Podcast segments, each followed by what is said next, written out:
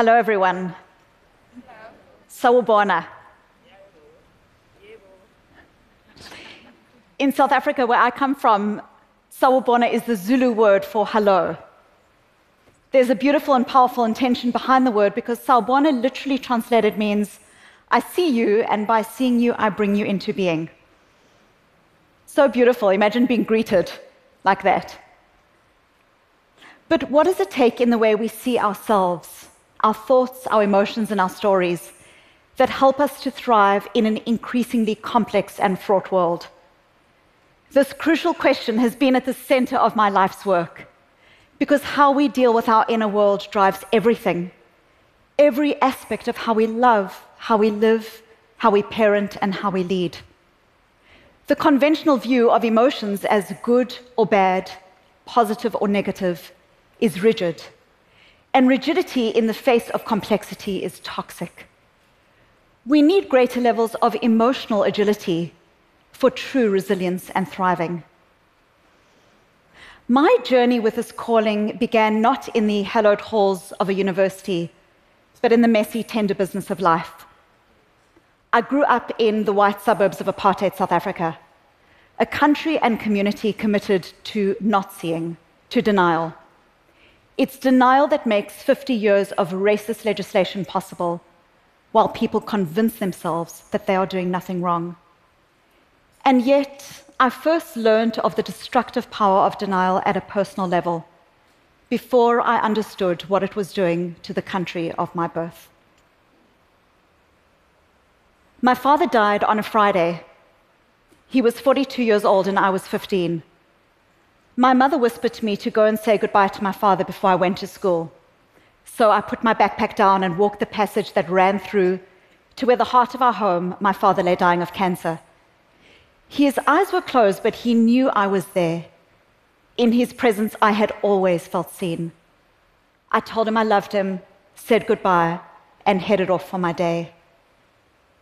At school, I drifted from science to mathematics to history to biology as my father slipped from the world. From May to July to September to November, I went about with my usual smile. I didn't drop a single grade. When asked how I was doing, I would shrug and say, okay. I was praised for being strong.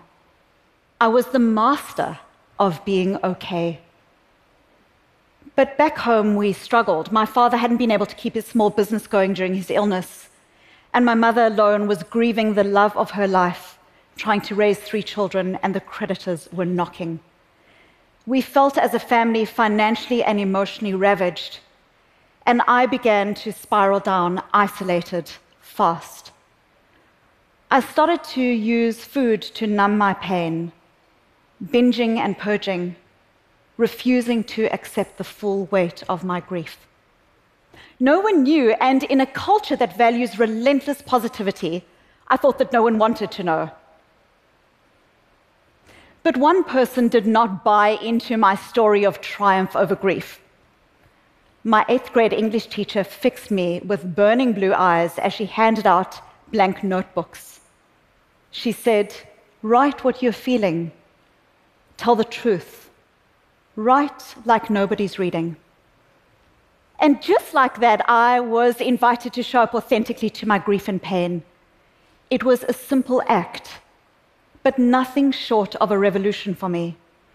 It was this revolution that started in this blank notebook 30 years ago that shaped my life's work the secret, silent correspondence with myself.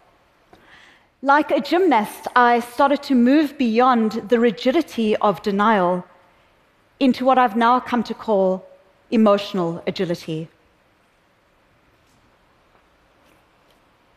Life's beauty is inseparable from its fragility. We are young until we are not. We walk down the streets sexy until one day we realize that we are unseen. We nag our children and one day realize that there is silence where that child once was, now making his or her way in the world we are healthy until a diagnosis brings us to our knees. The only certainty is uncertainty, and yet we are not navigating this frailty successfully or sustainably. The World Health Organization tells us that depression is now the single leading cause of disability globally, outstripping cancer, outstripping heart disease. And at a time of greater complexity, unprecedented technological, political, and economic change, we are seeing how people's tendency is more and more to lock down into rigid responses to their emotions. On the one hand, we might obsessively brood on our feelings, getting stuck inside our heads, hooked on being right, or victimized by our news feed. On the other, we might bottle our emotions, pushing them aside, and permitting only those emotions deemed legitimate. In a survey I recently conducted with over 70,000 people, I found that a third of us, a third, either judge ourselves for having so called bad emotions, like sadness, anger, or even grief, or actively try to push aside these feelings. We do this not only to ourselves, but also to people we love, like our children. We may inadvertently shame them out of emotions seen as negative, jump to solution, and fail to help them to see these emotions as inherently valuable. Normal, natural emotions are now seen as good or bad. And being positive has become a new form of moral correctness. People with cancer are automatically told to just stay positive. Women to stop being so angry. And the list goes on. It's a tyranny. It's a tyranny of positivity. And it's cruel, unkind, and ineffective. And we do it ourselves and we do it to others. If there's one common feature of brooding, bottling, or forced positivity, it's this they are all rigid responses. And if there's a single lesson we can learn from the inevitable fall of apartheid, it is that rigid denial doesn't work. It's unsustainable for individuals, for families, for societies.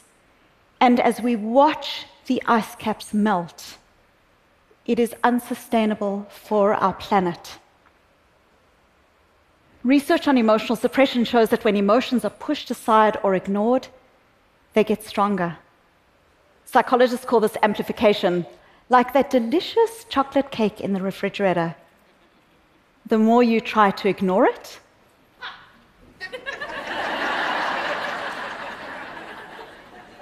the greater its hold on you.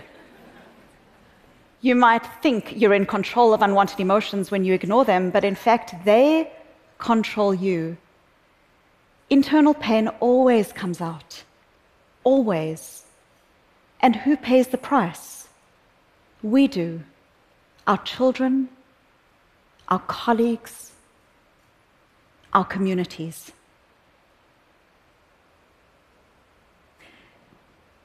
Now, don't get me wrong, I'm not anti happiness. I like being happy. I'm a pretty happy person. But when we push aside normal emotions to embrace false positivity, we lose our capacity to develop skills to deal with the world as it is, not as we wish it to be. I've had hundreds of people tell me what they don't want to feel. They say things like, I don't want to try because I don't want to feel disappointed. Or I just want this feeling to go away. I understand, I said to them, but you have dead people's goals.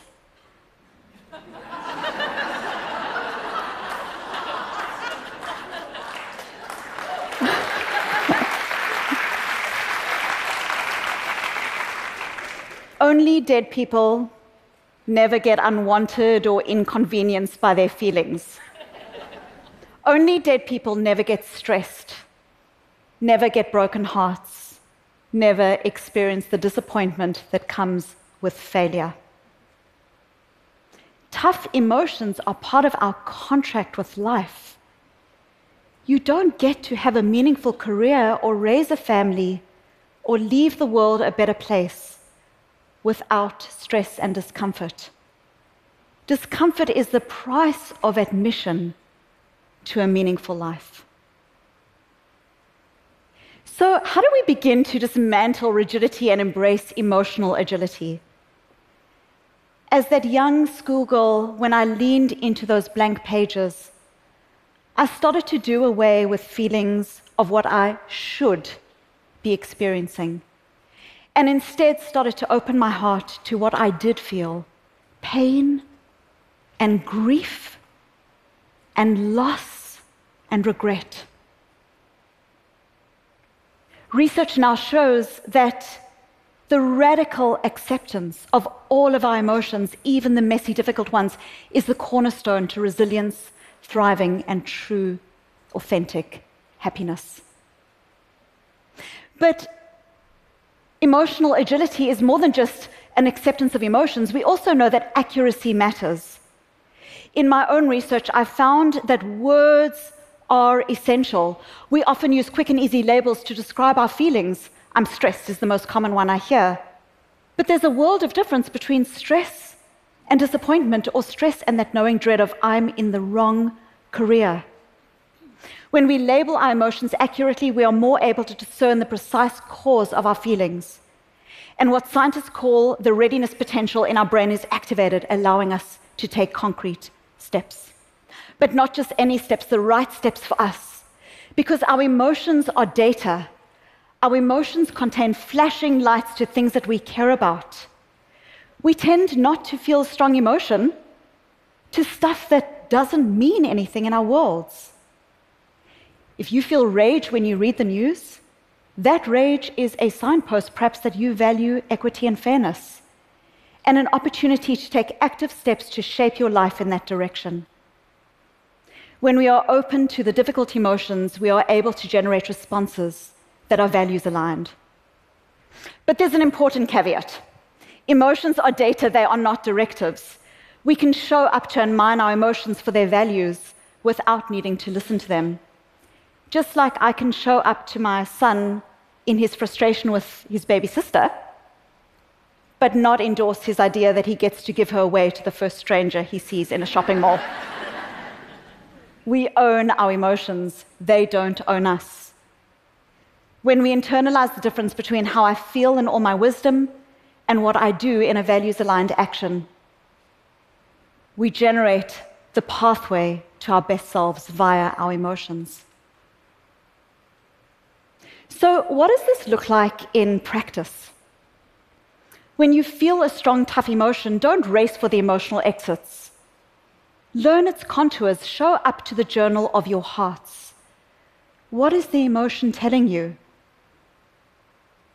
And try not to say I am, as in I am angry or I am sad. When you say I am, it makes you sound as if you are the emotion, whereas you are you, and the emotion is a data source. Instead, try to notice the feeling for what it is. I'm noticing that I'm feeling sad, or I'm noticing that I'm feeling angry. These are essential skills for us, our families, our communities. They are also critical to the workplace. In my research, when I looked at what helps people to bring the best of themselves to work, I found a powerful key contributor individualized consideration. When people are allowed to feel their emotional truth, engagement, creativity, and innovation flourish in the organization. Diversity isn't just people, it's also what's inside people including diversity of emotion. The most agile, resilient individuals, teams, organizations, families, communities are built on an openness to the normal human emotions. It's this that allows us to say, What is my emotion telling me? Which action will bring me towards my values? Which will take me away from my values?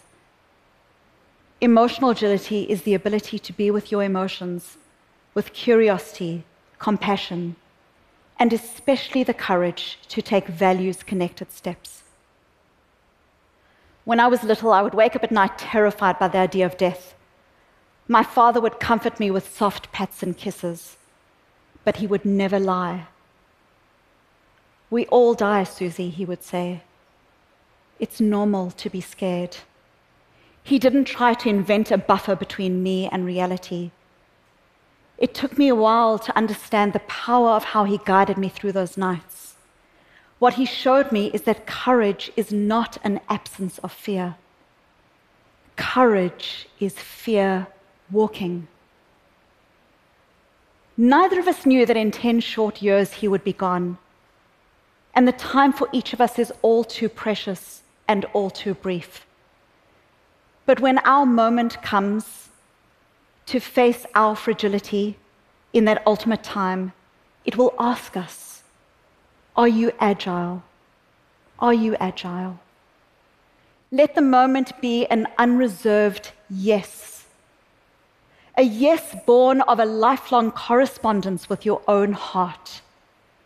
And in seeing yourself, because in seeing yourself, you are also able to see others too. The only sustainable way forward in a fragile, beautiful world. Sawubona, and thank you. Thank you.